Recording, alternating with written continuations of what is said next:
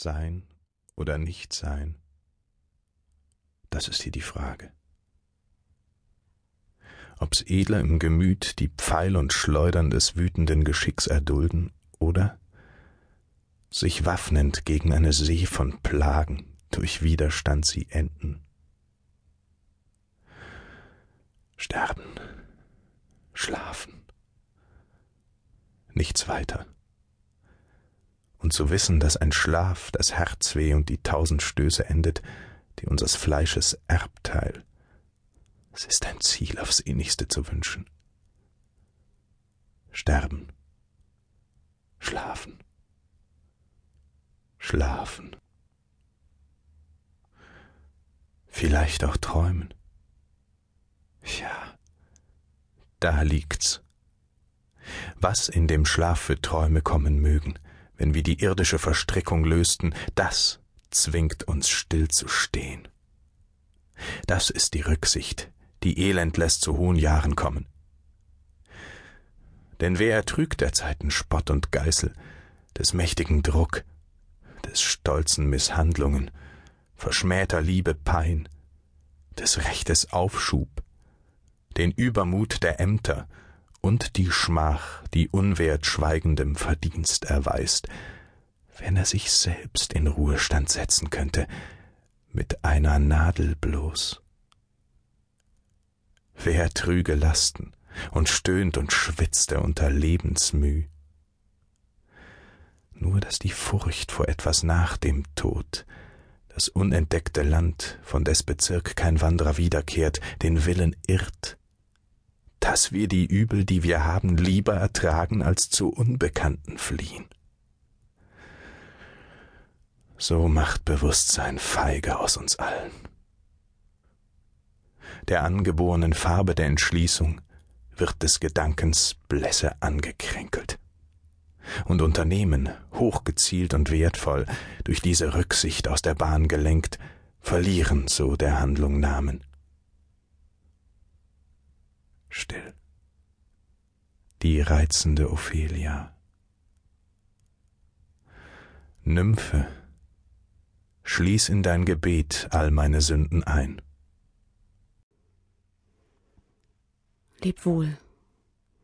Gott weiß, wann wir uns wiedersehen. Kalt rieselt matter Schauer durch meine Adern, der fast die Lebenswärme erstarren macht. Ich will zurück sie rufen mir zum Trost. Amme! Doch was soll sie hier? Mein düstres Spiel muss ich allein vollenden. Komm, du mein Kelch. Doch wie, wenn dieser Trank nun gar nichts wirkte? Wird man dem Grafen mit Gewalt mich geben? Nein, nein. Dieser Dolch soll es verwehren. Wie wäre es Gift, das mir mit schlauer Kunst der Mönch bereitet, mir den Tod zu bringen, auf dass ihn diese Heirat nicht entehre, weil er zuvor mich Romeo vermählt? So fürchtig ist's. Doch dünkt mich kann's nicht sein, denn er ward stets ein frommer Mann erfunden. Ich will nicht Raum so bösem Argwohn geben. Wie aber, wenn ich in die Gruft gelegt erwache vor der Zeit, da Romeo mich zu erlösen kommt? Furchtbarer Fall. Werd ich da nicht in dem Gewölb ersticken, des giftger Mund nie reine Lüfte einhaucht und so erwürgt daliegen, wenn er kommt?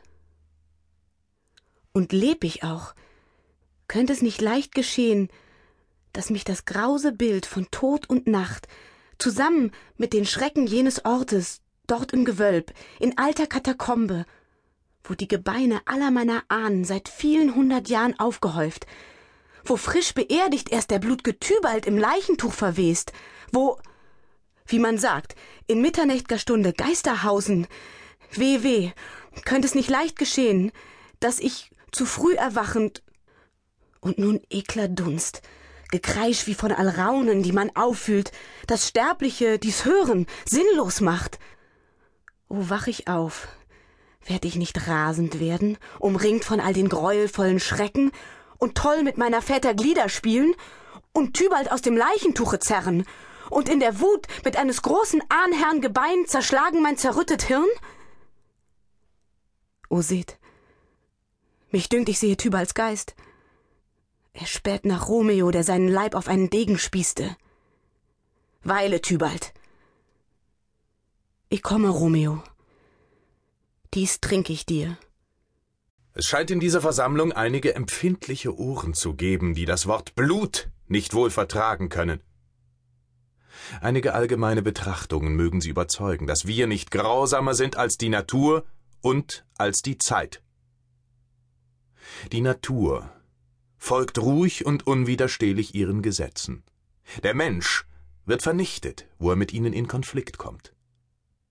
Eine Änderung in den Bestandteilen der Luft, ein Auflodern des tellurischen Feuers, ein Schwanken in dem Gleichgewicht einer Wassermasse und eine Seuche, ein vulkanischer Ausbruch, eine Überschwemmung begraben Tausende.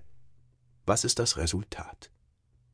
Eine unbedeutende, im großen Ganzen kaum bemerkbare Veränderung der physischen Natur, die fast spurlos vorübergegangen sein würde, wenn nicht Leichen auf ihrem Wege lägen. Ich frage nun, soll die geistige Natur in ihren Revolutionen mehr Rücksicht nehmen als die physische? Soll eine Idee nicht ebenso gut wie ein Gesetz der Physik vernichten dürfen, was sich ihr widersetzt? Soll überhaupt ein Ereignis, was die ganze Gestaltung der moralischen Natur, das heißt der Menschheit, umändert, nicht durch Blut gehen dürfen? Der Weltgeist bedient sich in der geistigen Sphäre unserer Arme ebenso, wie er in der physischen Vulkane und Wasserfluten gebraucht. Was liegt daran, ob sie an einer Seuche oder an der Revolution sterben? Die Schritte der Menschheit sind langsam. Man kann sie nur nach Jahrhunderten zählen. Hinter jedem erheben sich die Gräber von Generationen. Es gelang zu den einfachsten Erfindungen und Grundsätzen, hat Millionen das Leben gekostet, die auf dem Wege starben. Ist es denn nicht einfach, dass zu einer Zeit, wo der Gang der Geschichte rascher ist, auch mehr Menschen außer Atem kommen? Wir schließen schnell und einfach, da alle unter gleichen Verhältnissen geschaffen werden, so sind alle gleich, die Unterschiede abgerechnet, welche die Natur selbst gemacht hat. Es darf daher jeder Vorzüge und darf daher keiner Vorrechte haben, weder ein Einzelner noch eine geringere oder größere Klasse an Individuen. Jedes Glied dieses in der Wirklichkeit angewandten Satzes hat seine Menschen getötet. Der 14. Juli, der 10. August, der 31. Mai sind seine Interpunktionszeichen. Er hatte vier Jahre Zeit nötig, um in der Körperwelt durchgeführt zu werden. Und unter gewöhnlichen Umständen hätte er ein Jahrhundert dazu gebraucht und wäre mit Generationen interpunktiert worden. Ist es da so zu verwundern, dass der Strom der Revolution bei jedem Absatz, bei jeder neuen Krümmung seine Leichen ausstößt? Wir werden unserem Satze noch einige Schlüsse hinzuzufügen haben. Sollen einige hundert Leichen uns verhindern, sie zu machen? Moses führte sein Volk durch das Rote Meer und in die Wüste, bis die alte verdorbene Generation sich aufgerieben hatte, ehe er den neuen Staat gründete. Gesetzgeber. Wir haben weder das Rote Meer noch die Wüste, aber wir haben den Krieg und die Guillotine. Die Revolution ist wie die Töchter des Pelias. Sie zerstückt die Menschheit, um sie zu verjüngen. Die Menschheit wird aus dem Blutkessel, wie die Erde aus den Wellen der Sündflut, mit urkräftigen Gliedern sich erheben, als wäre sie zum ersten Male geschaffen.